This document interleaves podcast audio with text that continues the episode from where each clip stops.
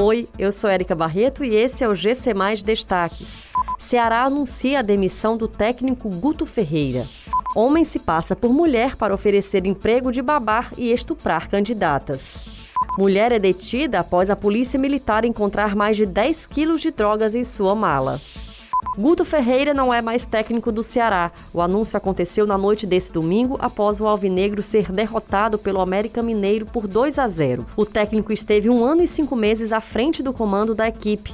No Ceará, Guto Ferreira conquistou uma Copa do Nordeste de forma invicta em 2020, além de levar o Ceará às quartas de final da Copa do Brasil no ano passado e a classificação para a Sul-Americana.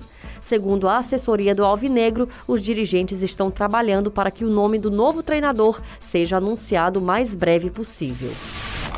Agentes da Polícia Civil do Ceará prenderam na última sexta-feira um homem suspeito de ter realizado uma série de estupros em Fortaleza.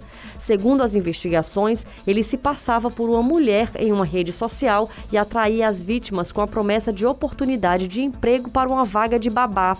O suspeito dos estupros foi preso em uma residência no bairro Carlito Pamplona. Dezenas de vídeos foram encontrados no local e comprovaram a ação criminosa.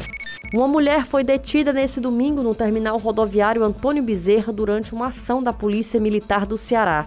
A suspeita foi flagrada tentando embarcar para o município de Crateús, no interior do Ceará, com mais de 10 quilos de drogas escondidas na mala em pacotes parecidos com os de queijo. A mulher, de 21 anos, não tinha antecedentes criminais. Ela foi autuada pelo crime de tráfico de drogas.